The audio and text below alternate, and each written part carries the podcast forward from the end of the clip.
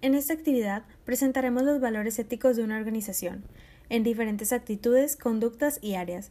Esto nos servirá tanto para el crecimiento de la organización, Entenderemos la importancia de poner el ejemplo hacia los colaboradores, proveedores y clientes, ya que todo empieza desde dentro, y muchas veces es muy notorio.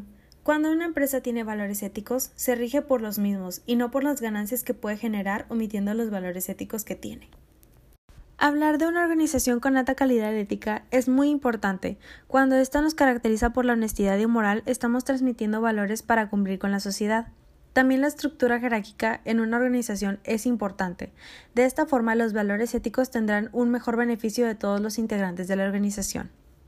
Para que todo funcione en conjunto y sin problemas, primero hay que tener en claro las políticas y valores de la empresa, motivar a los empleados para que cumplan cada uno de los objetivos que se plantearon y sobre todo tener una actitud y conducta de ética positiva ante cualquier circunstancia.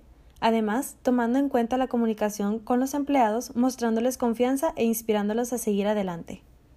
¿Qué relación existe entre la ética personal y la ética en las organizaciones? La ética personal se obtiene desde que nacemos, cuando comenzamos a tener conocimiento y aprendemos algunas cosas como los valores, la responsabilidad, la honestidad, el respeto, entre otros.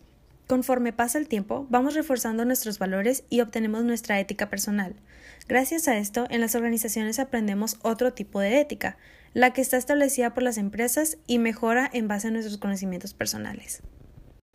La responsabilidad social empresarial tiende a ser percibida como un concepto demasiado amplio y difuso, lo que conlleva a una aplicación práctica difícil si se quiere implementar de manera integral. La ética empresarial se refiere a cómo una compañía integra su conjunto de valores en sus propias políticas y prácticas y se apega de conforme a la ley y a sus regulaciones internas. Los derechos humanos se rigen por protección de los derechos humanos y vigilancia de la no vulneración de los mismos. La calidad de vida laboral se refiere a la política de los recursos humanos que van muy ligados directamente a sus empleados, haciendo que las necesidades de los empleados se equilibren junto con la empresa. El medio ambiente Protege al medio ambiente, por ende, tener la responsabilidad ambiental que exige la ley y la responsabilidad ética de la organización. El compromiso con la comunidad. Se refiere al amplio campo de acciones tomadas por las empresas, pues contribuyen a mejorar la calidad de vida de las comunidades. Y por último, marketing responsable. Este cruza un amplio rango de actividades empresariales, las cuales son seis. La primera, manufactura e integridad del producto. Número 2. Divulgación, embalaje y etiquetado.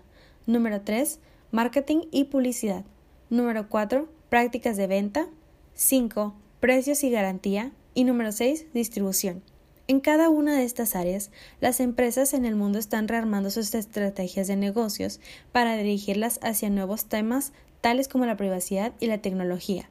El marketing dirigido a los niños, las altas expectativas en el tema de productos seguros e impacto medioambiental. Nuestra compañera Devani dice que la Coca-Cola es una empresa reconocida como socialmente responsable y con una alta calidad de ética.